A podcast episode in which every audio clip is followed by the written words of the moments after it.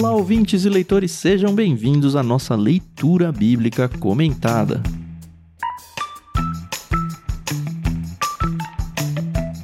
Eu sou Tiago André Monteiro, arroba Vulgutan. Estou aqui com a Carol Simão e com o Edu Oliveira para a gente lidar com as penúltimas pragas em Êxodo 10. Bom dia, tudo bem? Oi, pessoal, bom dia. Aqui é a Carol Simão. E, puxa vida, a gente viu aí toda uma situação e não tem como se compadecer do faraó. Ele não ajuda a gente. Me ajuda a te ajudar. Exato. Bom dia a todos. Carol, Tam, você que está nos ouvindo, né? Não sei se é bom dia, boa tarde, boa noite, né? Depende do horário que você vai ouvir. Mas eu não tenho dó do faraó, não. Ele escolheu fez por merecer. Tenho dó do povo egípcio que teve que sofrer com ele. Aliás, nesse capítulo fala um pouquinho disso, né? É. Uhum. Mas a gente também fez por merecer várias coisas que Deus não cobra de nós, hein? Graças a Deus. Amém. Aí do faraó você não tem dó, né? É, não. É, é. Bom, o capítulo de hoje a gente vai dividir em dois blocos. Eu vou fazer a leitura do primeiro, vai ser a antepenúltima praga. A Carol vai ler a penúltima praga. E a partir do próximo capítulo, né, que é a última praga, ela se arrasta por alguns capítulos, a gente lida a partir da semana que vem. Lembrando que a gente faz a nossa leitura na NVT, a nova versão transformadora emprestada graciosamente pela Mundo Cristão, e que a trilha sonora que a gente usa ao fundo dos blocos toda vez que eu edito eu penso isso. eu falo, ah, a trilha sonora que você ouve é da Maria Lídia. E aí termina a introdução com uma música que não é da Maria Lídia. Mas abre o bloco. É, né? as pontas, que é a marca registrada aí do Ictus, a gente uhum. pegou de um site com direitos livres e usa esse áudio. Mas todos os blocos é da Maria Lídia que emprestou pra gente. Então, obrigado mais uma vez, como sempre, Maria Lídia.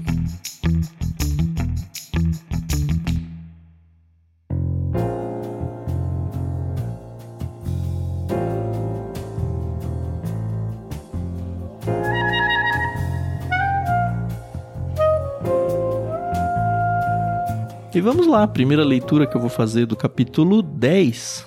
A gente vai até o verso 20.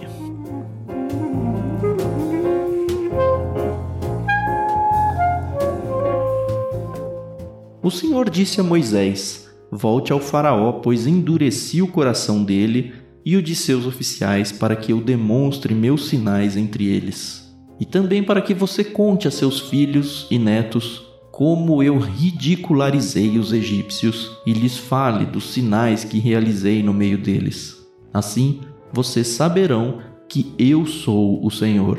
Moisés e Arão foram ver o Faraó novamente e lhe disseram: Assim diz o Senhor, o Deus dos Hebreus: Até quando você se recusará a submeter-se a mim? Deixe meu povo sair para me adorar. Se você se recusar, tome cuidado.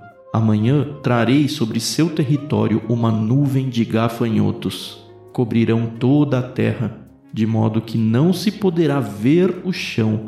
Devorarão o que restou de suas colheitas depois da tempestade de granizo e também todas as árvores que estiverem crescendo nos campos. Invadirão seus palácios, as casas de seus oficiais e todas as casas do Egito. Nunca em toda a história do Egito seus antepassados viram uma praga como esta. Quando terminou de falar, Moisés deu as costas ao Faraó e saiu. Os oficiais da corte se aproximaram do Faraó e suplicaram: até quando o Faraó permitirá que esse Moisés seja uma ameaça para nós? Deixe os homens saírem para adorar o Senhor, o Deus deles. O Faraó não vê que o Egito está em ruínas?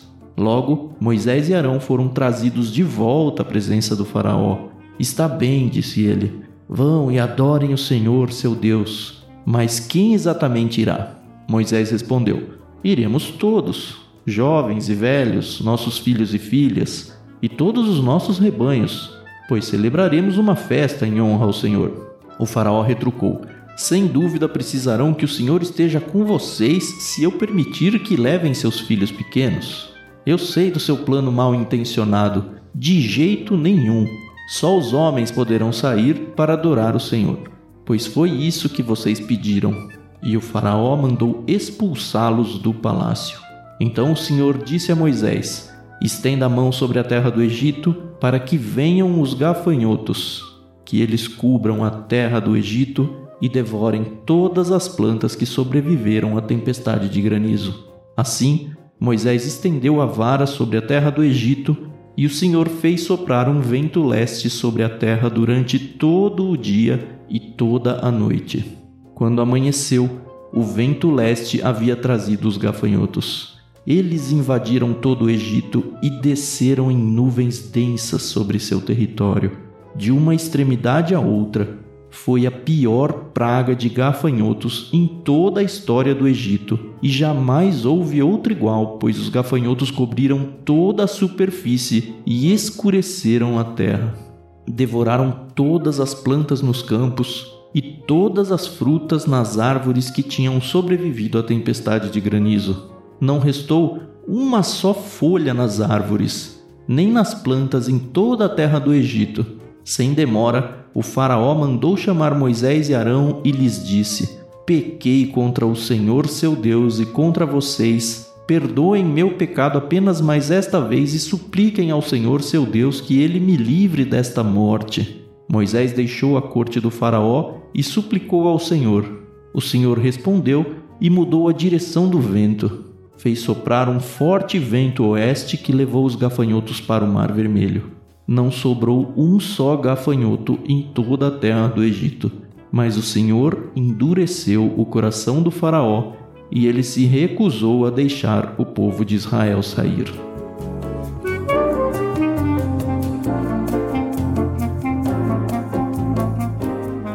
Mais didático do que isso, né? Deus sendo com o faraó, impossível, né? Poxa vida, né? Didático, Carol, é isso? É, porque ele falou, ó, vai acontecer isso. Entendeu? Vai acontecer isso. Presta atenção. Mas o faraó bonitão não, não quis dar ouvidos. Se o pai, quando pega o filho e fala: Olha, vou, vou te castigar. Se você fizer isso, isso e isso, você sabe o que vem pela frente. Aí o filho fala: Não, meu pai é bonzinho, nem vai saber. em off, eu tava conversando com o Tam como é difícil educar um filho, né? Eu até falei para ele de um conselho que tá aí pela internet para quem quiser, né? Que é assim: se você quer experimentar a paternidade barra maternidade, experimente. É a coisa mais linda que você vai fazer na sua vida. Agora, se você não quer experimentar a paternidade e maternidade, não experimente, porque é a coisa mais difícil. E Deus, sendo um bom, maravilhoso e misericordioso pai ele com certeza experimenta, né, dentro da experiência sendo Deus, esse ditado, porque, gente, é difícil educar filho, viu? É difícil. Mas a gente tem que tomar um cuidado aqui, hein? O filho, para usar a ilustração que vocês estão dando aí, o filho de Deus é Israel, não é o Egito. É, tá. Me chamou muito a atenção no verso 2 o que a NVT traduziu como ridicularizei. Ridicularizei uhum. os egípcios. Em outras traduções está zombei dos egípcios. E Deus não faz isso com os seus filhos. E é muito interessante a motivação de Deus aqui, de zombar e de ridicularizar. Porque o que ele está fazendo aqui não são só as pessoas. Aliás, as pessoas meio que foi na urina, como diz o ditado. Ele está ridicularizando e zombando os deuses do Egito. Uhum. É, esse é o ponto, né? Eu noto nisso. Como o Antigo Testamento já comenta, né? Deus não divide a glória dele. Exato. Então, em especial, quando nós olhamos para esses povos, povos que experimentaram, mesmo que talvez, mas muito mais do que vindo para a modernidade, né? Os povos do início da história, que experimentaram ainda da sua familiaridade de geração, ouviram do Deus. Tiveram a experiência de ouvir de Deus. Ah, pastor, como você sabe disso? Como você pode afirmar isso? Um exemplo é o livro de Jó livro mais antigo da Bíblia, né? Uhum. E você vê, não tem nenhuma ligação com o Pentateuco, você não vê nada ligado ao Pentateuco e um homem que temia Deus, né? Na contramão da sua cultura e fazia sacrifícios, orava pelos seus filhos e tudo mais. Então, nós podemos entender que os povos dessa região aí, né? Do uhum. Grande Eufrates, né? Que se expandiram ali, tiveram algum contato antigo ou que seja com o conceito de um Deus, de um único Deus. Uhum. E eles escolheram deliberadamente se adorar ou criar seus deuses, né? Como Paulo fala lá em Romanos. Uhum. Então, quando Deus está tratando com esses povos, ele está dizendo: Eu sou Deus. É, o fim do verso 2 fala: Assim vocês saberão que eu sou o Senhor. Ele tá falando para um povo, lembra? O povo que tá recebendo essa mensagem em primeira mão de Moisés é um povo que está no deserto, que já passou pelo êxodo, né? Isso aqui tá sendo contado para essas Sim, gerações, que já se rebelou algumas vezes contra Deus, que já passou pela experiência do bezerro de ouro, ou seja, uma tentativa de voltar a adorar outros deuses, Uhum. e Deus falando: Olha, eu sou Deus, eu sou Deus. Ninguém mais é. Como você falou, ele não divide a glória dele com ninguém. Tanto que eu ridicularizei qualquer um ou qualquer conceito de Deus que possa existir. E vocês têm a missão de recontar essa história, a questão da transmissão oral, que é tão forte no povo de Israel, sempre Uhum. foi, né? Uhum. É a instrução que Deus dá aqui no verso 2. Olha, falem para as pessoas, contem para os seus filhos, para os seus netos, o quão ridículo é adorar outros deuses.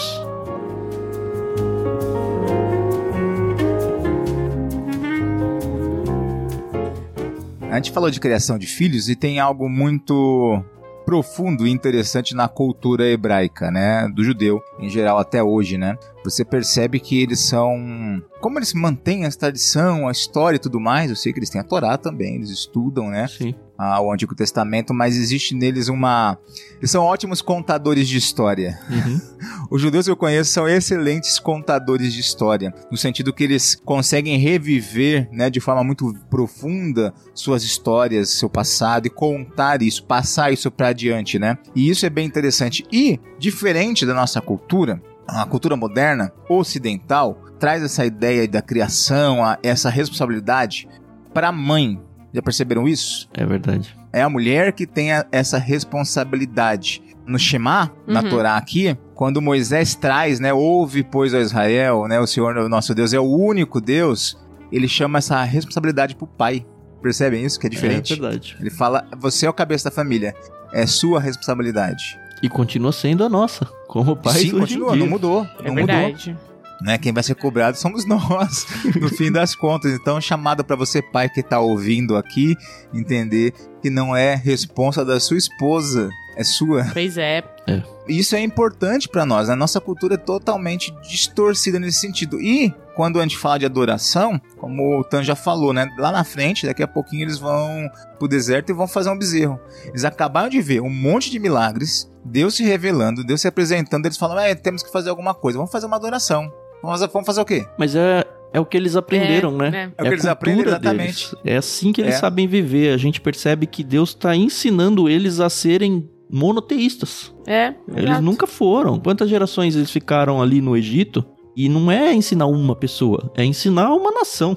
É, é uma tarefa um pouco difícil. Exato. Sim. Então precisa realmente desses milagres e coisas surpreendentes para acontecer para que não tenha dúvida, para que não tenha argumentos contra.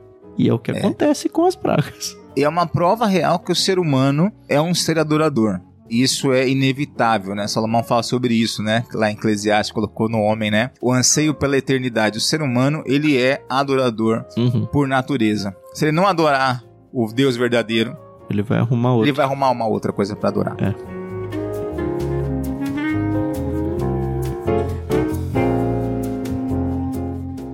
E é incrível que a gente percebe depois estudando mais sobre a, nação de Israel, que realmente era uma nação que Deus ele queria que fosse totalmente diferente, né? Então, monoteísta, como a gente tá vendo, Deus não queria nem que houvesse um rei entre eles, e a gente vai ver que isso funciona durante um tempo, mas, né, as coisas mudam. E um salvador, né, ia vir através dessa nação, né? Então, é todo um plano de anos, né, que vai sendo construído. É um plano de carreira, vai, vamos pensar assim. E inclusive, ó, já que a gente entrou no assunto, né, filiação, pai e filho, né? É aquela conversa do pai pro filho, né? Eu já passei por essa fase, tá? Eu já fiz esse caminho aí, eu já fui, voltei e fiz o bolo, né? É, já sei como é. Isso. Quando Deus fala sobre um rei, que o povo não teria rei, ele dá respostas pra isso. Ele fala, ó, lá no futuro vocês vão fazer isso. É. Né? A continuação do Shema, capítulo 7 de Deuteronômio, ele vai seguindo depois o 6, que é o Ouve, Senhor, ó Israel. Ele fala, né? Quando vocês escolherem um rei, Ele já sabe, é o senhor da história. já sabia. Então Pois o é. povo lá na frente erra sabendo. Porque tá a Consciente, informação né? lá pra eles, consciente. Sim, pois é. A gente tá muito longe disso, mas eu queria pegar esse gancho porque é um texto que eu gosto muito. Apesar de que eu não lembro a referência, mas é no final do Pentateuco. Quando Deus tá falando, meio que despedindo já Moisés, já idoso, perto de morrer. Ele Uhum. fala pra Moisés: Olha, eu vou te ensinar uma canção. É muito doido isso. Vou te ensinar uma canção e na letra dessa canção vai contar que vocês vão me abandonar e tudo que vocês vão passar e você faz favor de descer lá e ensinar ao povo essa canção para que, Que eles coisa. sejam testemunhas de si mesmo de que vocês vão me abandonar. É. Que tristeza, Eu né? nunca vi uma pregação sobre isso, sabe? É um texto que fica meio obscuro, as pessoas parecem que fogem um pouco dele, mas entendam a força disso. Quando chegar lá, eu com certeza vou gastar bastante saliva nesse trecho. Uhum. E nessa questão do ensino, né, música é bem interessante, porque É. quem não gravou os livros da Bíblia cantando, Pelo menos os profetas menores ali. né, gravou a musiquinha lá, como nossa memória é boa, né, com isso, né, Uhum. fazer música ou versos, né, fazer rima Poesia. pra gravar. né, Uhum. Então é uma ferramenta incrível. Não é à toa que nós temos aqui na Bíblia, né, um livro de música grandioso. É, é verdade.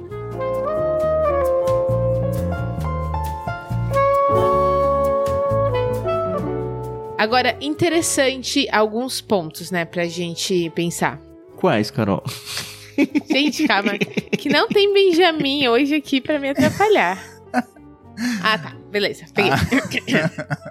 Nós estamos gravando esse programa no último semestre de 2023, então a gente não sabe quando você está ouvindo esse programa, mas em 2020 a gente teve uma coisinha no mundo, né? Ali 2019, 2020, 2021, chamada coronavírus Eu lembro disso. né, de leve, né? Mudou um pouco assim a nossa vida.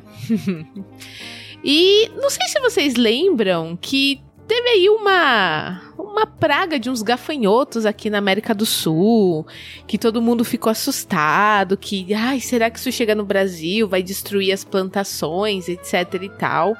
E aí eu fico pensando, eu particularmente não fiquei com medo dos gafanhotos.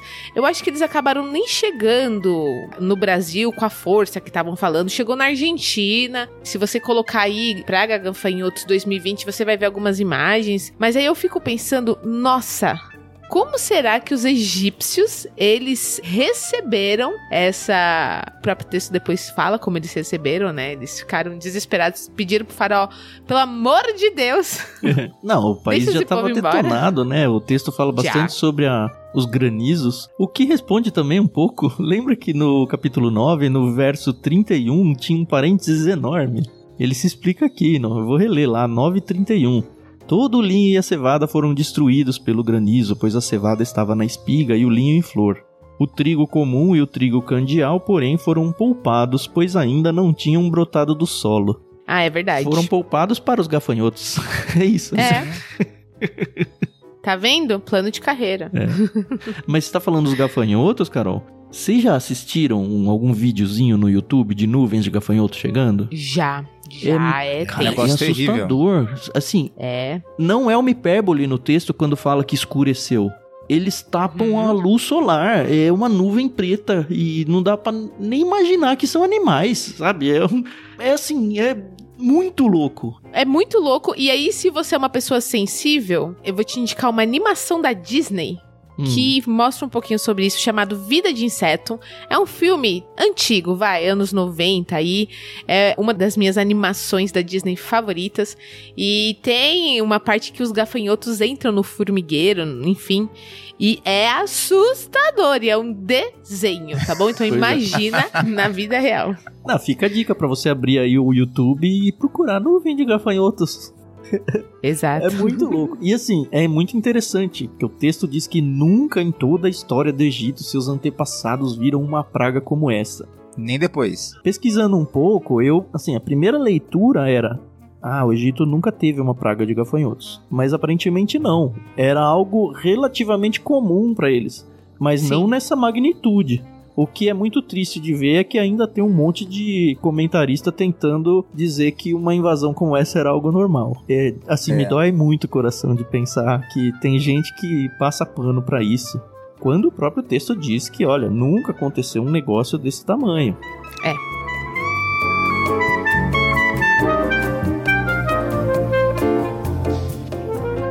Uma coisa a se notar aí é que Deus está destronando, né, os deuses do Egito. O povo ali tá com a economia em frangalhos, tá afundando, né? Tá de mal a pior. Sim. Mas quando acontece o granizo e ainda tem plantas ainda que estão para nascer, eu dou um salto em Jó, né? No final de Jó, lembra que tem a destruição das terras dele pro granizo? Sim. E Deus Sim, conversa com- depois com Jó e fala assim: Olha só a bênção do granizo. Porque, né, já é quem é da biologia aí que tá nos ouvindo aí, né? Pode confirmar isso posteriormente, né? Que o granizo, quando há uma chuva de granizo, ele é bom pra terra. É, isso eu não sabia. Hum. É, a próxima safra vai ser muito boa. E eu imagino que ele dá uma poupada pro povo, né? E agora começa a brotar uma nova safra e o negócio vem assim, uau, vai nos resgatar. Vai, Sim. com certeza. Agora, bom, isso vai nos ajudar. Finalmente, pelo menos, tudo que já foi de mal, vamos ter um alívio. Uhum. E vem os gafanhotos.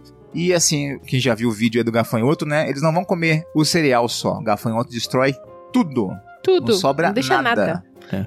Nada, nada, nada, nada. Então, tá destronando, né? Parece que tem uma das versões aqui falando sobre um dos deuses aqui do Egito, né? Que ele era o senhor da plantação e tudo mais, era Osíris, uma coisa assim. É, então, eu tenho uma citação que eu separei da Bíblia de Estudo MacArthur.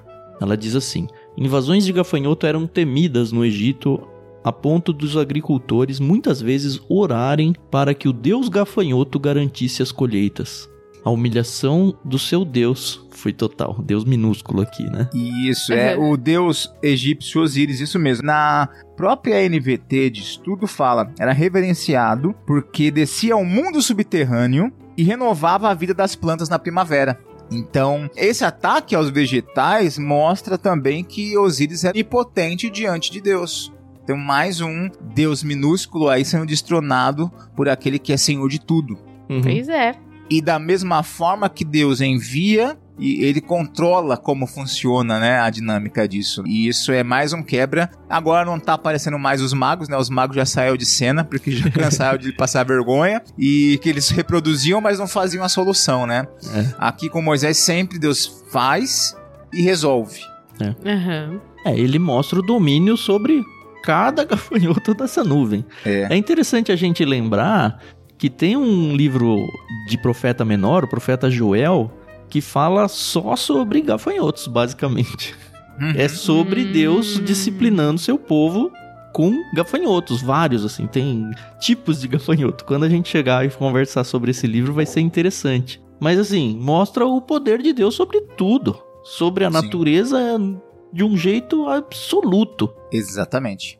Ele é grandioso, poderoso, e isso nesse texto, nessa história aqui é muito clara. No domingo, né, nosso culto para as crianças, que você que está ouvindo depois, né? Eu sou pastor e no domingo foi esse último domingo foi Dia das Crianças, né? O final de semana, o Dia das Crianças. Eu estava pregando para as crianças, eu preguei para as crianças, foi contei história sobre a queda das muralhas de Jericó.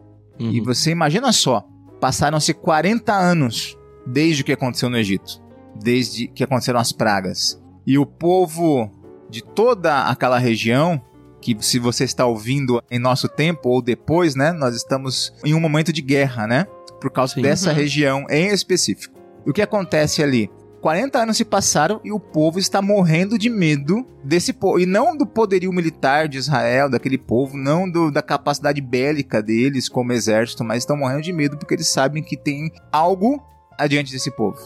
Sim, sempre teve, é sempre terá. E sempre teve, É. sempre terá. Então eles estão tremendo porque eles veem um povo 40 anos caminhando no deserto e dando volta, dando volta, dando volta no deserto. Eles falam, eles acabaram de destronar o Egito, a maior potência da história, e estão passando no deserto. Pra quem morre de ansiedade, né? Quem tem problema com ansiedade, esse é um prato cheio, né? Porque foram 40 anos. O que vai acontecer? Quais são as cenas do próximo capítulo? É, de tensão. Tá chegando, Pois tá é. chegando. É. Pois é.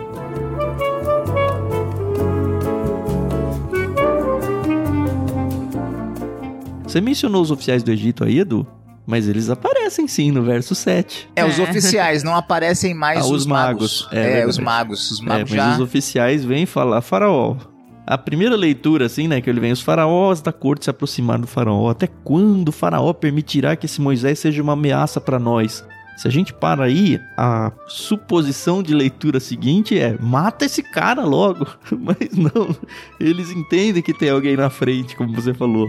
Ele fala: deixa eles embora, pelo amor de Deus, né? Pelo Por amor dos favor. deuses, ou sei lá o quê.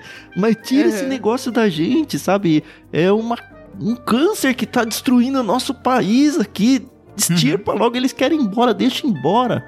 Mas o faraó tá com o coração endurecido pelo próprio Deus, né? Sim, exatamente. E o pessoal pode até questionar, né? Como assim, né? Mas é, é aquilo. Deus, ele queria mostrar que, apesar do Egito ser uma potência, apesar do Egito ser talvez o país economicamente falando mais importante daquela região naquela época, nada disso importa. Que É. quando ele quer agir, ele vai agir e pronto, acabou. É, agindo eu, quem impedirá? É. O que eu não entendi foi o verso 1. Porque diz: O Senhor disse a Moisés: Volte ao Faraó, pois endureci, eu Deus, né? Endureci o coração dele e o de seus oficiais. Só que lá no 7 fala que os oficiais falam: manda embora. Será que eles tiveram o coração quebrantado nesse intervalo? Eu É, realmente ser, né? não entendi e não achei ninguém falando sobre isso, não.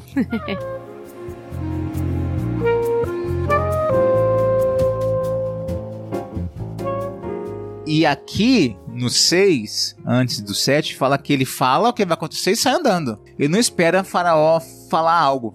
Ele falou e vai embora. É, a impressão que dá é que ele e Arão saem ali do pátio lá do faraó, aí rola aquela conversa entre o rei e os seus conselheiros e aí manda chamar de volta. É. É, mas aí o negócio é que o faraó, entre aspas, se arrepende, né? E manda chamar Moisés e Arão, né? E eu achei interessante o que ele fala, né? Pequei contra o Senhor, seu Deus, e contra vocês. Perdoem meu pecado apenas mais esta vez. e supliquem ao Senhor, seu Deus, que ele me livre desta morte. Ele é o representante máximo do Egito. É, é, mas é, ele pecou dessa vez, né? Só, Só. mais dessa Só vez. dessa vez.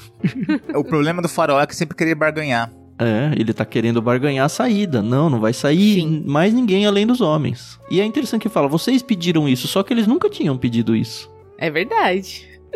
E ele quer barganhar o tempo todo. E não existe barganha com Deus. Eles são pra gente. Eles são histórica pra todo o ser humano. Deus não barganha. Ele é o soberano. E é ele não precisa fazer assim, acordo. Deus não barganha, Deus não faz acordo, mas mesmo assim, a gente vê, por exemplo, Abraão lá atrás, lá em Êxodo, quando a gente estudou e Deus falou que ia destruir Sodoma e Gomorra. Abraão não é que ele barganhou com Deus, mas o jeito todo respeitoso que ele veio diante de Deus e falar: Mas Senhor, me perdoa só mais dessa vez, deixa eu fazer uma perguntinha pro Senhor, sabe? Então você vê a diferença, né? Você vê a reverência que Abraão tinha, conhecedor de quem era Deus, e o Faraó, mesmo tendo passado pelo que ele já passou. E assim, eu, eu não entendo um governante, uma pessoa que tá ali à frente representando uma nação, não se compadecer do sofrimento dessa nação. Não importa a situação. Isso, as pessoas que dependem dele, né? Das Uhum. ações dele. E a gente vê que ele tá preocupado com ele, entendeu? Que Deus me livre dessa morte, que ele me perdoe. Carol, É. o governo brasileiro, você pode escolher aí a época e o partido. É sempre a mesma coisa. Quem está no poder só tá preocupado em quê? Em se manter no poder. Ele não tá É nem aí pra quem tá embaixo. Ele tem o discurso de que ele tá se importando com o de baixo, porque quem tá embaixo é que vai garantir ou não a sua permanência ou a sua reentrada, ou seja o que for.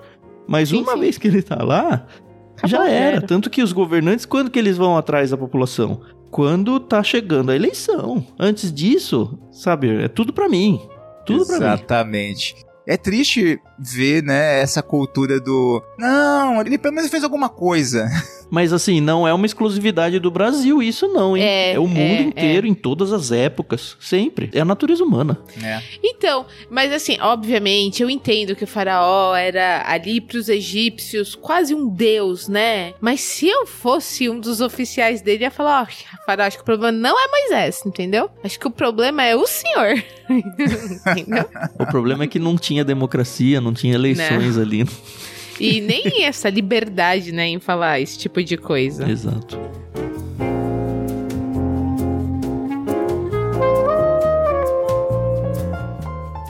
Bom, o fato é que ele nega e a praga vem do tamanho que a gente já desenhou aqui.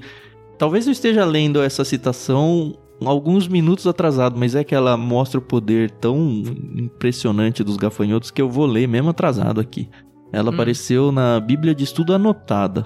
Esses insetos, falando dos gafanhotos, né? Esses insetos são uma das mais destrutivas criaturas existentes. Uma nuvem pode ter a densidade média de 50 milhões de gafanhotos por quilômetro quadrado. Podem desfolhar rapidamente centenas de quilômetros quadrados, causando pânico, desespero e terríveis consequências econômicas para os habitantes. Cara, é muito grande, muito grande. Poderio tremendo. Não é à toa que o livro de Apocalipse comenta, né? E eu sei, vão falar muita coisa sobre Apocalipse nesses dias aí, né? Estão querendo já apontar muita coisa. Mas quando ele fala sobre a uma das taças, né? Sobre aquele exército de gafanhotos que sai do abismo lá, né? A taça são taças de ira de Deus derramando sobre a terra, para quem não conhece muito bem o Isso, Apocalipse. isso. E eles fazem essa alusão, né? É importante entender, né? Não necessariamente são gafanhotos. É que era o que João conseguia. Que, que negócio é esse? Como que eu explico isso? Era Uhum. tão terrível que a única coisa que ele conseguia descrever, ele fala gafanhoto. Sim. Aquele povo entendia o poder destrutivo do gafanhoto, né? Um gafanhoto sozinho é uma coisa, mas quando você vê um exército, você entende o poder destrutivo. Quem é do campo, quem vive nesse ambiente, sabe o poder de destruição deles, né? Exato.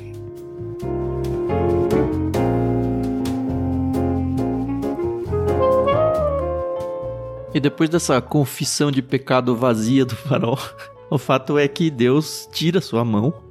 E no verso 19 é sensacional, né? Moisés deixou a corte do faraó e suplicou ao Senhor. O Senhor respondeu e mudou a direção do vento. Fez soprar um forte vento oeste que levou os gafanhotos para o Mar Vermelho. Não sobrou um só gafanhoto em toda a terra do Egito. Que poder é esse? Me lembrei de duas coisas aqui, né? Uma é de Jesus acalmando a tempestade, que é absurdo. Toda vez que eu leio aquela passagem, eu me arrepio de verdade de imaginar a cena. Eu sou muito como a Carol, a gente é muito visual, a gente se coloca ali no cenário. Uhum. E é uma pena pra quem lê e só lê interpretando, mas não vivendo a cena. É. E a outra coisa que eu me lembrei, que na verdade menciona a mesma cena de Jesus acalmando o mar, é daquele hino Sossegai, né? Todos ouvem ao seu mandar, Sossegai. Então tá todo mundo tenso, tá todo mundo pensando, não tem mais jeito, nós vamos morrer. Como que não tem mais jeito? Eu sou Deus. E tudo ouve a minha voz. Não importa se é o mar, se são os gafanhotos, se é o líder da maior potência do mundo, todos fazem o que eu mando. Puxa, é. É, de incrível, né? Vou fazer uma propaganda aqui, né? Vocês assistiram The Chosen? Não, Já assisti um ou outro episódio. Ainda não assistiu, Thiago? E não tenho vontade, pra falar a verdade. Eu não gosto muito de adaptações bíblicas. Eu vou te contar. Eu assisti de forma tardia. Porque eu tinha essa mesma sensação. Falei, ah, mais um desses. Da novela Essas tentativas da de novela bíblica, mas eu vou te contar. É fantástico. É fantástico. Depois que eu assisti, todo mundo que eu falo, assista The Chosen. Assista, porque o que acontece? A produção tenta trazer, ele não tá preso a colocar todos os detalhes, né? Ele usa a liberdade poética, mas ficou muito bem feita. Não tem heresia, não tem loucura, ficou muito bem feita. E quando eles, eles tratam dos textos com muita fidelidade.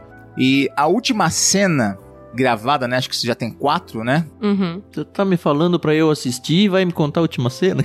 Né, Eu vou, eu vou deixar você, eu vou forçar você a querer assistir. A última cena do quarto, do quarto capítulo é Jesus acalmando o mar. E é Hum, fantástico. É, É, fantástico. bem feito. É muito bem feito. E é interessante porque, assim, vocês gravaram recentemente sobre aquele filme A Revolução de é, o Jesus, movimento né? de Jesus. Movimento Uhum. de Jesus. E é o mesmo ator, né, que faz o The Chosen, né? E a... O trailer? O trailer, né? O trailer é muito legal porque o trailer parece, né? Você fica assim, caramba, será que vão fazer uma. vão pegar o The Chosen e jogar aqui? Porque você fica. Como assim?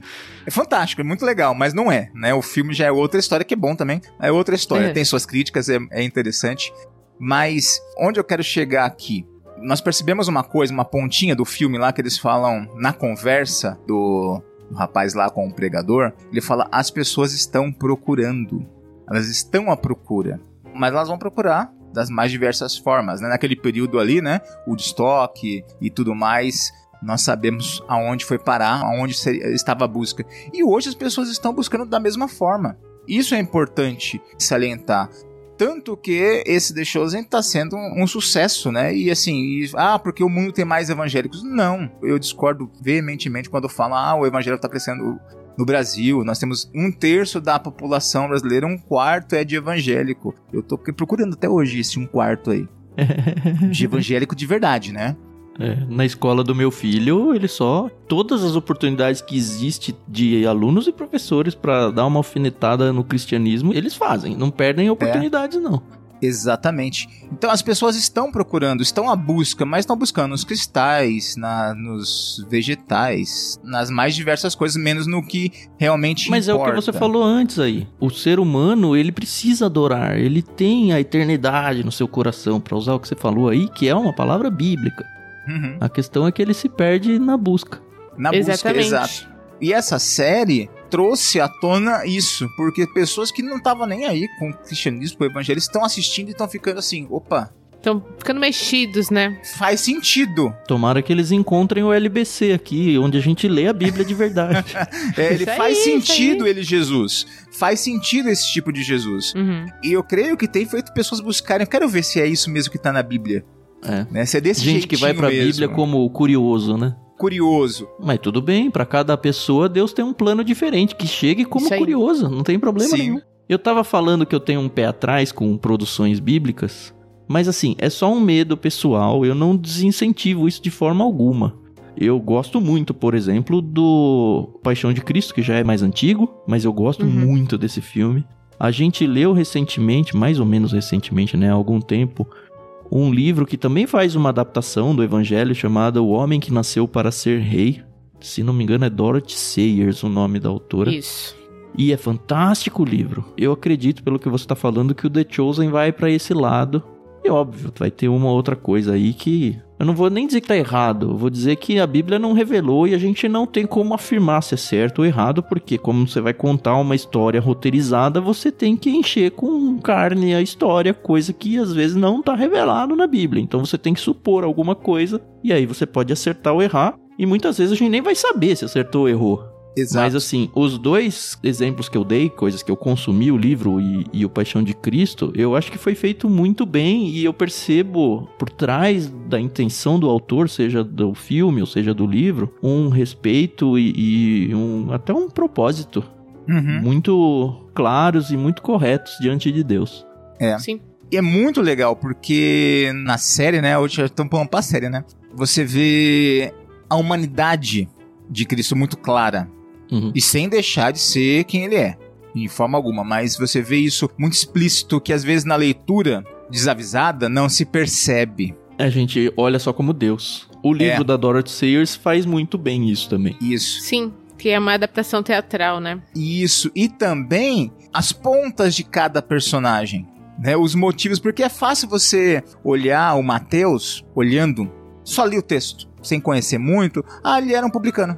Uhum. Quais as motivações dele. E como isso era muito profundo, como que o judeu olhava esse cara? É. Como que o Simão, que era um, um revolucionário, olhava para esse cara e Jesus colocar na mesa os dois, lado a lado? Como que Judas foi para a mesma mesa? Pois é. Tem isso, é fantástico na série. Cada um tem suas motivações, as suas cosmovisões, os seus panos de fundo, tudo. É, a minha esposa não pode negar, eu sou meio durão para muita coisa, né? No cinema eu não sou muito chorar, não sou muito assim, né?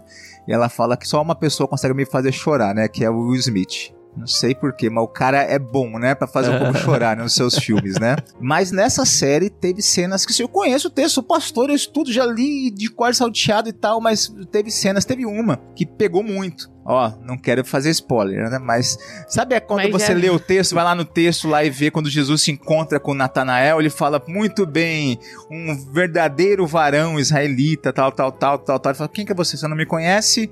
E ele fala no texto, né? Você lê o texto parece que passa batido. Eu te vi. Só isso. Não é isso? Eu te vi quando você estava em tal lugar. Acabou o assunto. E continua o resto. Acabou. Ele vai, mestre, e começa a seguir. Você passa batido. A cena da série é linda, porque se encaixa com muita coisa que eu experimentei como cristão na minha vida, eu e Deus. E de momentos que você fala assim: Deus, cadê você? E você não vê resposta. E depois é como ele fala: Eu te vi. Fantástico. Você se sentiu Natanael, é isso? não, não me senti um varão perfeito, não. Não, mas de entender Um que ele é aquele Deus que nos vê, né? Que É. sabe o que tá acontecendo, mesmo que a gente ache que ele está distante, né? Então, Uhum. isso é muito interessante. É muito bom para entender que Deus quer se relacionar conosco de forma profunda, né? Não é só uma ligação de, ah, eu vou na igreja, assisto um culto. Aliás, isso é muito comum na nossa cultura, né? Eu assisto um culto, né? Nós prestamos culto. Por isso que Uhum. você que talvez nos ouve hoje e tá decidido, talvez aqui, depois de se magoar com a igreja, com uma- diversas situações, ah, vou ficar em casa, eu assisto LB, escuto o LBC, escuto algum pregador de casa mesmo, não quero. Tem sido muito comum isso, né? Pós-pandemia. Você que se situou no período da pandemia, né? De pessoas que não querem mais voltar para a igreja. Adoração não é um programa. Eu não vou assistir um culto, eu presto um culto, então eu preciso de pessoas para isso. Aliás, acho que vale a fala. A gente já faz tempo que falou isso. O LBC ele não tem a intenção de ser o seu alimento de comunhão entre você e Deus. É um complemento. A gente sabe de algumas pessoas que nos procuram, escrevem pra gente, contam seus testemunhos, muitos de como eu me reencontrei com Deus, eu estava afastado. Isso enche o nosso coração de alegria? Claro, claro Sim. que enche. Só que eu realmente peço para que vocês ouvintes que estão nesse momento afastados da sua comunidade, da sua igreja local, volte para lá. Procure uma nova se você mudou de cidade e ah, tô bem aqui com Deus e não preciso mais disso, o lugar onde eu morava me machucou tanto. Não é esse o plano. O LBC tá aqui para ajudar você a crescer na sua semana, ter um pouco de conhecimento bíblico um pouco mais, te deixar um pouco mais esperto para as coisas de Deus e não cair em ciladas do mundo e tudo mais. Só que nós não somos uma igreja não, tá? A gente É. se coloca como um projeto missionário porque a gente leva a palavra de Deus para pessoas. Aonde cai as sementes que a gente está jogando, só Deus sabe. A gente ora para que caia em solo fértil. Sim. Muitos vão cair em pedras, enfim. É a vida de um evangelista ou de um missionário. Só que não substitua a sua vivência com Deus, sua vivência com a igreja, que é a comunidade de pessoas que vão lá adorar a Deus, pelo LBC, tá? Não faça isso. Pelo contrário, vá lá e apresenta o LBC para essas pessoas, porque elas podem ganhar um pouco de musculatura espiritual, tendo seu dia a dia, sua rotina, falando sobre a palavra de Deus. Só que a igreja local é que é mais importante do que o que a gente tem feito aqui, tá? Isso aí. Isso aí.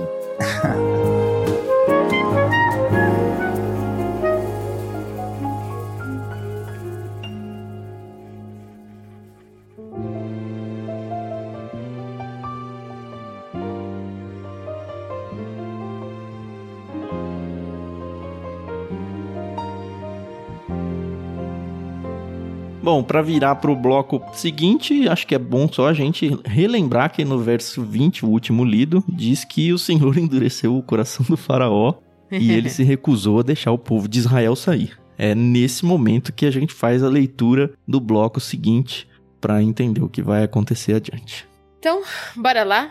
A praga da escuridão.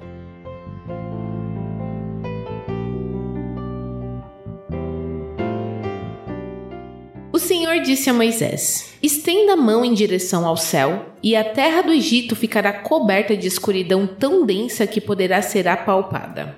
Moisés estendeu a mão em direção ao céu, e uma escuridão profunda cobriu toda a terra do Egito por três dias. Nesse período, as pessoas não conseguiam ver umas às outras e ninguém saía do lugar. Mas onde viviam os israelitas havia luz, como de costume. Por fim, o faraó mandou chamar Moisés. Vão e adorem o Senhor, disse ele. Podem até levar seus filhos pequenos, mas deixem seus rebanhos aqui. De jeito nenhum, respondeu Moisés. Por acaso o faraó nos daria os animais necessários para as ofertas e os holocaustos ao Senhor nosso Deus? Todos os nossos animais devem ir conosco. Não podemos deixar nenhum casco para trás. Temos de escolher dentre esses animais para adorar o Senhor nosso Deus, e só saberemos como adorar o Senhor quando chegarmos lá. Mais uma vez, porém, o Senhor lhe endureceu o coração, e o Faraó se recusou a deixá-lo sair. Fora daqui! gritou para Moisés. Estou avisando, nunca mais apareça diante de mim. No dia em que vir meu rosto, você morrerá. Muito bem, respondeu Moisés. Nunca mais verei seu rosto novamente.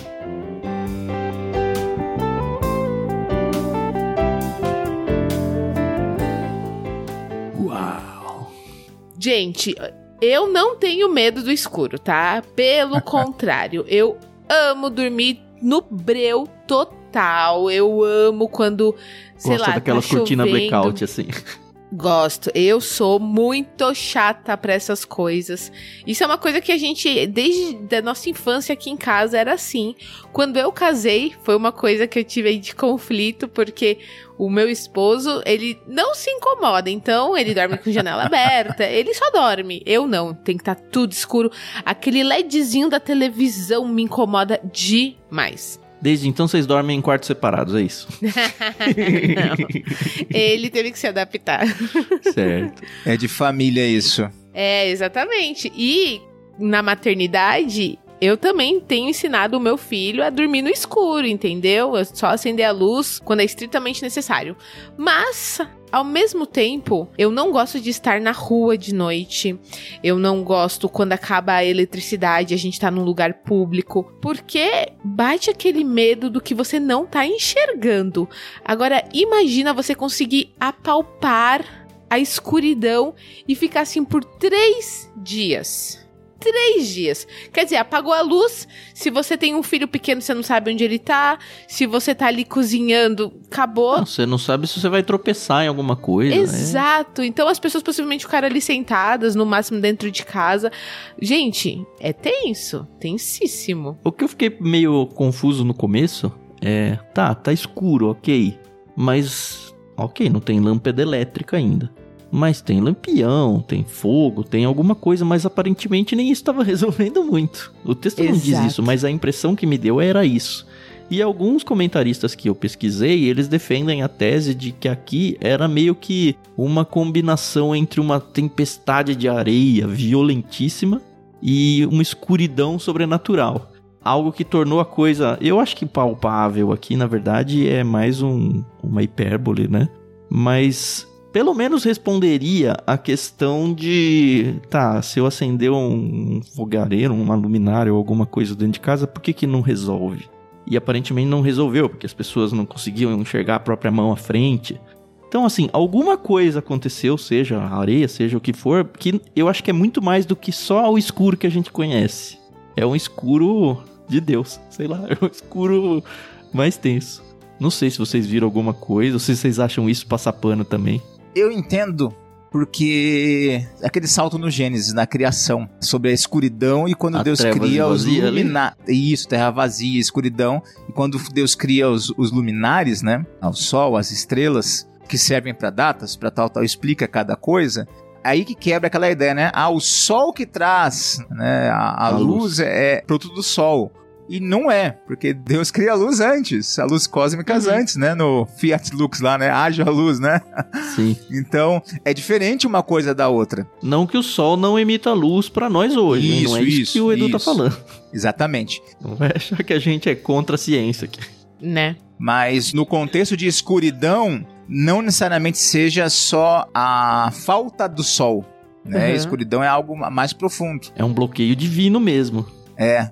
E o incrível, né? Novamente, imaginar que talvez ali tinha luz e no povo lá do hebreu Ai, tava tudo tranquilo. lá tinha. É isso que eu não consigo visualizar. Eu não consigo É, visualizar não pode ter isso, sido um gente. eclipse, né? Eu também vi comentarista, ah, foi uma tempestade que é comum, né? Naquela região, tempestade de areia, que... Então, ah, imagina só, a tempestade de areia chegou ali no, na, na parte dos hebreus e, e travou ali. Aí ficaria muito, muito, É. muito interessante. O que seria surpreendente também. viu? Surpreendente, até se falarem. Porque a escuridão já é. Imagina, você Uhum. passa na metade, aqui tá escuro, aqui tá claro. Como que é esse negócio? Até falaram de um vulcão erupção na Grécia. Aí, é- Que- aí acho que é muito demais. Falar, ah, que terrível isso, né? viaja, tem que né? querer arrumar a explicação. É, daí tem que usar aquela musiquinha lá, né? Porque o cara achou. Descobriu o Brasil, né? Ninguém explica Deus. Não explica mesmo. Ó, pra mim a explicação maior tá também nessa citação. Essa eu infelizmente não anotei de onde eu arranquei, mas tá. O deus egípcio confrontado agora foi Ra, ou Ré, e Horus, com H no começo, então pode ser que seja Horus, não sei. Uhum. Ambos Uhum. deuses do sol. Lembrando que o faraó muitas vezes era considerado o filho de Ra. É. Então a gente tá na penúltima praga, por que não atacar o, o talvez deus mais poderoso desse panteão de deuses egípcios? Exatamente. E assim, dessa vez, nem aviso ele dá. Não dá. Quando o, o faraó fala que não quer ver mais Moisés, que vai matá-lo, ele fecha a porta Tá ali. Deus fecha, Deus fecha né? a porta também. Ah, É acabou. verdade. Acabou a negociação. Mas o faraó Ai. tenta negociar mais uma vez, né? Ó, tá bom, não vai só os homens, vai as mulheres, as crianças, mas os animais não. Já teve É. uma discussão sobre os animais no passado. Aqui Uhum. de novo a gente vê, não, você por acaso vai me dar os animais? Eu tenho duas leituras aqui, né? Uma é os animais pra vocês são sagrados, vocês vão querer dar eles pra gente sacrificar aqui pra um deus que é contrário a vocês? E o segundo que me passou a cabeça, e aí realmente é só meu, tá? Eu não li isso em lugar nenhum. Lembra quando Davi vai ofertar alguma coisa e alguém fala: Não, pode pegar. E aí ele fala: Não, eu não vou ofertar a Deus algo que me seja dado de graça. Tem que ter um custo pra mim. Isso. Eu não sei se isso tá na cabeça do Moisés também, que não, tem que ser os nossos animais. Não pode ser um animal dado por um terceiro. Hum, Mas me passou pela cabeça, achei que era bom a gente pelo menos mencionar. É. E até pode ser, também conjectura aqui, um, um trocadilho, né? Ele fala: Você tem animais pra me dar? Tá tudo Amor. morto, né? Que animais você que tem me animais dar? pra me dar? Você não É, tem mais pode ser. nada.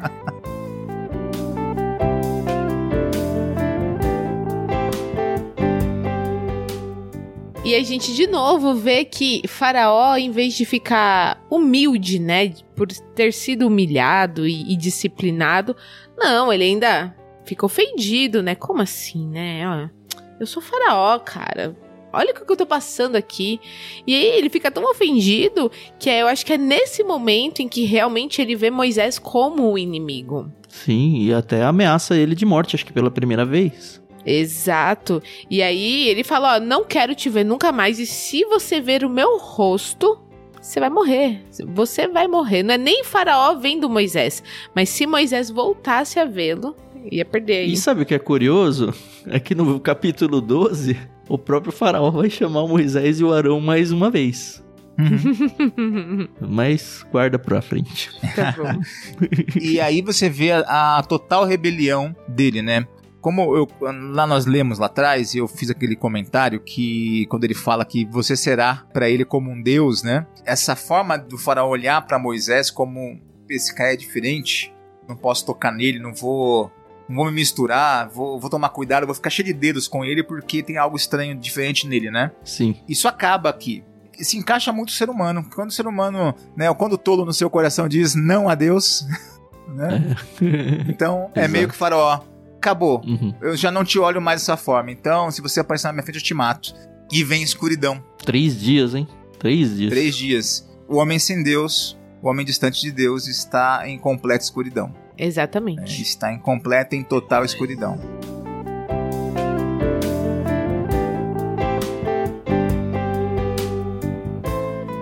E a gente tem que lembrar que o Moisés tinha uma garantia de Deus lá no capítulo 3, no 21 e 22, já tinha dito, Deus já tinha dito para Moisés, né, que os israelitas eles não iam deixar nenhum pertence para trás. Eles Sim. inclusive iam receber presentes dos egípcios para apressar eles a sair. A gente vai ver muito nos próximos episódios aí, quando de fato aconteceu o êxodo, é isso que vai acontecer.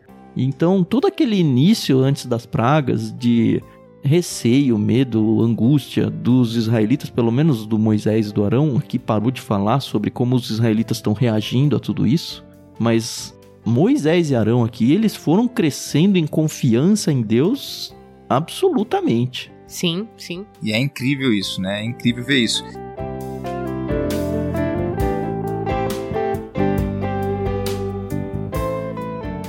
Amon-Ra. Aqui no, na NVT mesmo, no estudo, ele fala que era considerado a fonte definitiva da vida. Então Deus começa, né, dar o salto, né? Opa, é o sol? É a luz? Então eu vou tirar. É tipo o Cavaleiro do Zodíaco, né? Começa nos mais fraquinhos, vai escalando, escalando, escalando e termina ali no Ra. Pô, não fala assim não, porque o primeiro cavaleiro que eles lutam lá, ó, sou bom nessas coisas.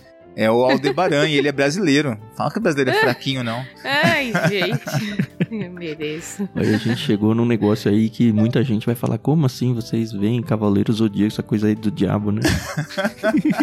Eu mesma nunca vi, é tá, cultura gente? pop, tá? É só cultura pop. Eu tenho umas brigas com meu filho, que meu filho é a geração do Naruto. O meu mais velho, Isso né? eu nunca vi. Falam tão bem dele. Aí eu falo com ele, a Carol entende, hein, que eu acho que eu sei que é uma história da Carol. A Carol assistiu todos os episódios do Naruto. Todos não, todos não. O que passava no SBT quando eu era adolescente. Naruto é o loiro, né, Carol? Porque É. tem o Dragon Ball, que esse eu também não vi, mas assim, Esse é eu só não vi nenhum deles porque fugiu da minha geração. Eu já era adulto Uhum. quando começou a passar e eu, enfim, tava preocupado com outras coisas da vida. Mas o, eu, ah, tem uma rixa entre eu e meu filho aqui, porque ele fala que o Naruto é o melhor. Eu falo, não, o melhor é o Cavaleiro dos Zodíacos. Ele, não, mas como? Tem, tem que assistir. Ele começa a assistir e para, ah, pai, não dá, eu quero assistir o outro. Eu falei, ah, tem que Pior assistir que o novo final. é ruim, viu? Horrível, horrível. Horroroso, né? Tem que ser o clássico. tem que ser o clássico. Ai, ai, ai. Mas ninguém ganha do Chapolin Colorado. É isso. É. Isso aí.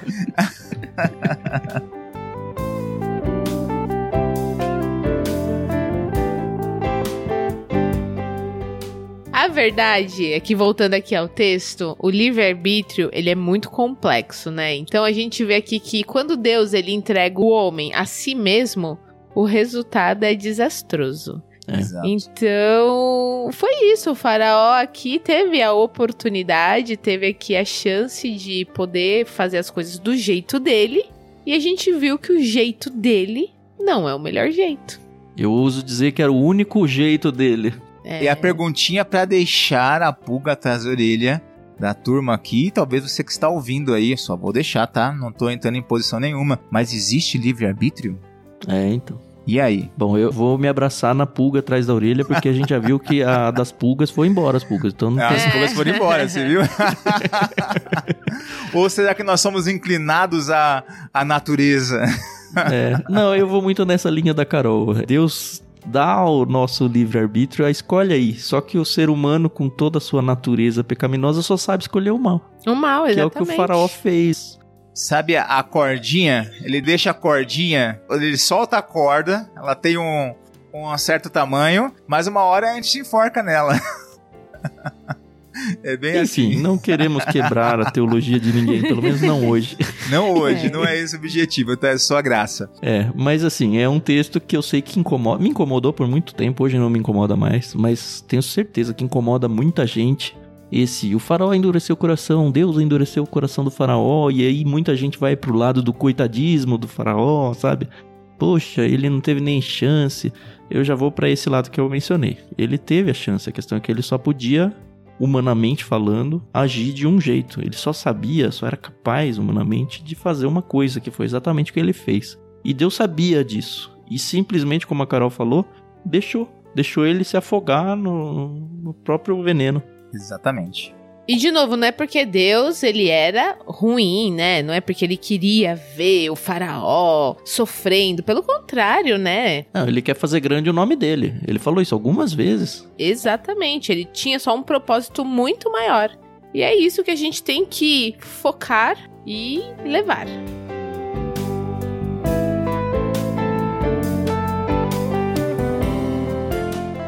Uma coisa que a Bíblia é muito clara e às vezes passa batido, e isso é um grande problema da cultura, em toda, não nossa época, em todas as épocas, né? Um entendimento errado da vontade de Deus. Às vezes nós colocamos, ah, Deus tem uma vontade para sua vida. né? Aí tem vontade para a vida da Carol, do Tan, para minha, para vocês que estão ouvindo, né? Não, Deus tem a vontade dele. Uhum. Ponto. Nós que temos que nos equalizar, nos encaixar, né? Pegar a Uhum. rabeira, jogar a cordinha e e na vontade dele. Então, ele é o soberano da história. Então, sempre que você sai, olha só, vou dar uma ponta Não, não vou fazer isso. Vou fazer isso sim. Uma pontinha da cultura pop. Quem tá assistindo o, o, o Loki. A gente já falou do Cavaleiros do Zodíaco. É, então eu vou pro Loki. pode ser Você pior. que está assistindo o Loki. Não vi, não né? vai estragar. Nessa Só- É época. só a primeira verdade, temporada. É verdade, é verdade. 2023. Olha como é interessante esse tema da liberdade humana tem ou não tem, porque está na cultura pop. Um- uma série né, de super-heróis, a gente sabe que não existe. E esse é, o- é um tema recorrente, porque desde de lá, quando eles querem voltar no tempo, vai no tempo, e agora esse salto aí do que é canônico, que não é canônico no tempo, né? Mostram, tem uma linha lá, já perceberam? Eles estão lá e eles desviam da linha do tempo, da linha temporal. Sim. Acho que dá pra encaixar aí. Só existe uma vontade de Deus. Uhum. E sempre que a gente não aceita isso, que é a vontade dele, a gente vai ramificar. E vai dar ruim. É. E vai dar ruim. É, não só o Loki, a maioria dos filmes que falam sobre esse tema é meio que isso. É. Você fugiu da linha central, deu errado. Deu errado. Deu ruim. O grande problema da cultura é que ela tenta colocar essa ideia dessa linha central como se esse fosse o problema. Mas ela que é a linha. Tudo que se afasta gera caos. né? Então o ser humano, longe de Deus, está em um tremendo caos. Longe da vontade de Deus, está num tremendo caos. E é tão legal poder usar a cultura pop pra gente falar sobre Deus. Sim. É triste ver pessoas fugindo da cultura pop porque acha que é do diabo quando a gente pode usar o que eles estão falando e às vezes nem eles entendem o que eles estão falando ou o Exato. que tá por trás do que eles estão falando, Quão mas a gente entende é. e usa muito bem, por que não vamos usar? Isso. Uhum. E isso é, é incrível que mais uma vez responde essa questão que nós conversamos um pouco atrás do anseio do homem a respeito de Deus, a respeito da eternidade. O homem questiona, o homem procura. De forma errada, mas procura. Uhum. E nós vemos, você que conhece o Evangelho, conhece a palavra de Deus, você vê essas perguntas, esses questionamentos, essa procura em tudo da cultura, na música, você vai ver na literatura, vai ver no cinema, esses lampejos dessa procura. É sábio para nós perceber esses questionamentos e poder apontar esse Deus que se faz presente, esse Deus que se apresenta para nós. Então eu amo isso. Eu estou assistindo filmes com meus filhos em casa aqui. Minha esposa fala que eu, eu sou muito comentarista de filme. E do nada eu falei: olha como essa aqui se encaixa com isso. Daí vira um assunto bíblico. Mas você fica estragando no meio, tem que esperar acabar o filme pra depois fazer a palestra. Não dá. As discussões começam, começa a conversa, o assunto vai. É muito legal isso.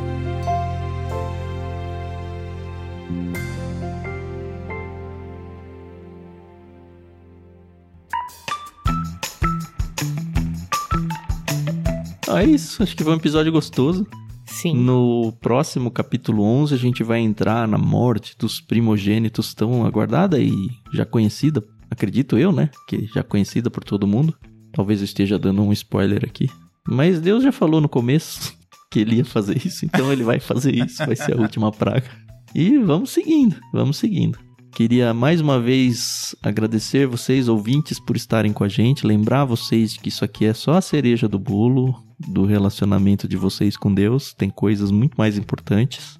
Ao mesmo tempo, lembrar vocês que é muito importante que vocês se envolvam com a gente, seja apresentando o projeto para outras pessoas, até para descrentes, por que não? De repente você conhece pessoas que estão atrás de conteúdo bíblico pela curiosidade, apresenta o LBC, olha só, é um jeito gostoso de ouvir.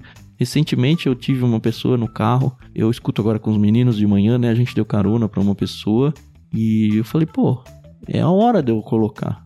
Ela Uhum. tá no meu carro, eu não tô colocando pra ela, mas ela tá participando da minha vida aqui e ouviu. Assim, vai fazer alguma diferença? Não vai? Eu não tenho a menor ideia. Mas você pode ser esse catalisador de apresentar esse programa para outras pessoas. Como a Carol sempre gosta de lembrar, a gente precisa muito da oração de vocês. A gente passa perrengues na nossa vida, a gente passa problemas, a gente peca muito na nossa vida.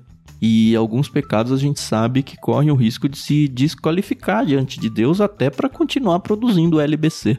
E vocês orando continuamente por nós é um jeito de Deus estar sempre olhando e cuidando para que a gente não escorregue por aí e se desqualifique para um projeto que é muito maior do que qualquer um de nós. Não é o meu projeto, não é o projeto da Carol, do Edu, de qualquer um que participou. É, eu realmente entendo que é um projeto de Deus e a gente é só uma pecinha que tá aqui fazendo a coisa acontecer. E pecinhas dispensáveis, qualquer um de nós. Mas eu realmente gostaria de chegar inteiro no final desse projeto e a gente sabe que quanto mais a gente fala sobre Deus, sobre Cristo para as pessoas, mais a gente incomoda o inimigo e mais o inimigo vai tentar nos destruir, porque a gente está levando pessoas para Cristo, pelo menos para próximo de Deus. Então, seja assim uma rede de oração pra gente. Sempre que você lembrar, sempre que você terminar um episódio, gasta aí alguns minutinhos orando pessoalmente por cada um de nós para nos preservar capazes de continuar fazendo isso. E se você ainda quer participar financeiramente disso, você já sabe, a gente tem na descrição do programa uma chave Pix que você pode fazer uma doação avulsa ou se comprometer mensalmente através do nosso sistema de financiamento coletivo no Catarse. Para fazer parte, ou pelo menos para conhecer o projeto que a gente se propõe a fazer, é só acessar catarse.me barra ictus. Ictus é I-C-H-T-H-U-S tem o link na descrição do programa se você precisar. E é isso. Semana que vem a gente volta para contar sobre a morte dos primogênitos. Agradeço o pessoal que ficou com a gente ou que passou ao longo do Discord. Lembrando que a gente tem essa comunidade, que você pode fazer parte de graça e ouvir as gravações ao vivo do nosso LBC por aqui também, além de ler a Bíblia e outros livros com a gente. Então, faça parte bit.ly barra leitura coletiva. Vai ser muito gostoso conversar com vocês por lá também. Um abraço e até semana que vem. Tchau, tchau. Isso aí, pessoal. Muito obrigada pela paciência, audiência. É sempre muito bom vir aqui e ler a Bíblia e descobrir como a nossa vida ela tem ainda coisas a receber, né? E pra gente crescer espiritualmente. E qualquer coisa, é só chamar a gente lá nas redes sociais. A gente gosta muito de conversar com vocês. E se você tiver alguma dúvida, bem que pode ser a nossa dúvida também. E juntos a gente vai se ajudando, tá bom? Muito obrigada. A gente se ouve no próximo episódio. Até mais. Muito obrigado você que nos ouviu, Carol, Tan aqui conosco, Amanda, aqueles que estão aqui acompanhando, né, ao vivo hoje, mas você que nos ouve é, em qualquer momento da história, né, obrigado por nos acompanhar, estar conosco aqui da história canônica na sua linha canônica, eu, né? tá? Esperamos. e até o nosso próximo encontro. Tem sido muito bom, né, esse tempo aqui e agora vem o momento esperado, né, da história, né, das pragas. Né, o momento que vai culminar com a saída do povo. Tá certo?